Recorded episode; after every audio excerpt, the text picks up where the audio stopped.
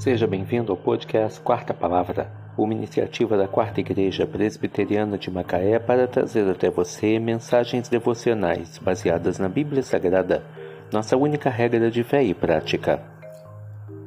Nesta sexta-feira, 3 de março de 2023, veiculamos da quinta temporada o episódio 62, quando abordamos o tema Você é obra-prima de Deus.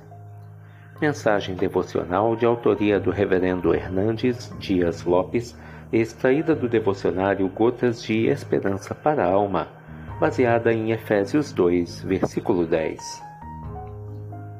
Pois somos feitura dele, criados em Cristo Jesus para boas obras, as quais Deus de antemão preparou para que andássemos nelas.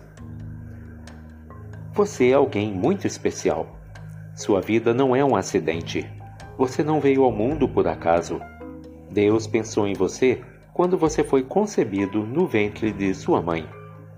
Ele formou cada célula do seu corpo. Ele viu você nascer.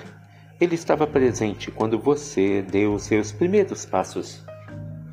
Ele esteve do seu lado mesmo quando você pensou que ele não existia.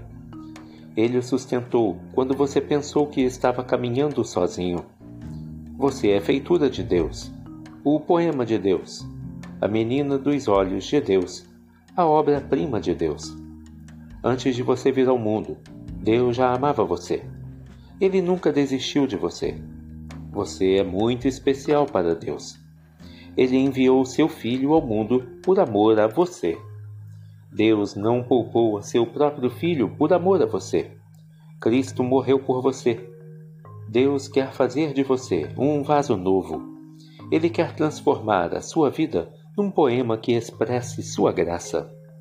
Ele quer fazer de você um instrumento de bênção para a sua família e para toda a sociedade. Você é muito importante para Deus.